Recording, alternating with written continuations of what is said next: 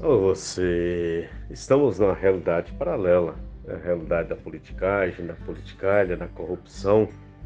E esse pessoal aí precisa ler, precisa entender de direitos humanos, de legislação eleitoral e a democracia. Quem tem a, a maioria dos votos vence.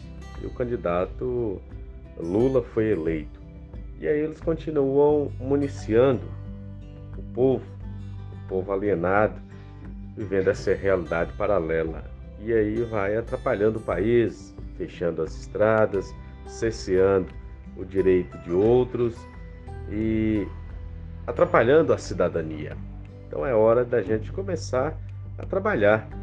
Eu já até orientei que quem perdeu a eleição vai trabalhar agora no sentido de fiscalizar o governo, de apertar o legislativo, os deputados, os senadores, o Congresso Nacional, para que trabalhe, para que cumpra o plano de governo e se efetive a democracia.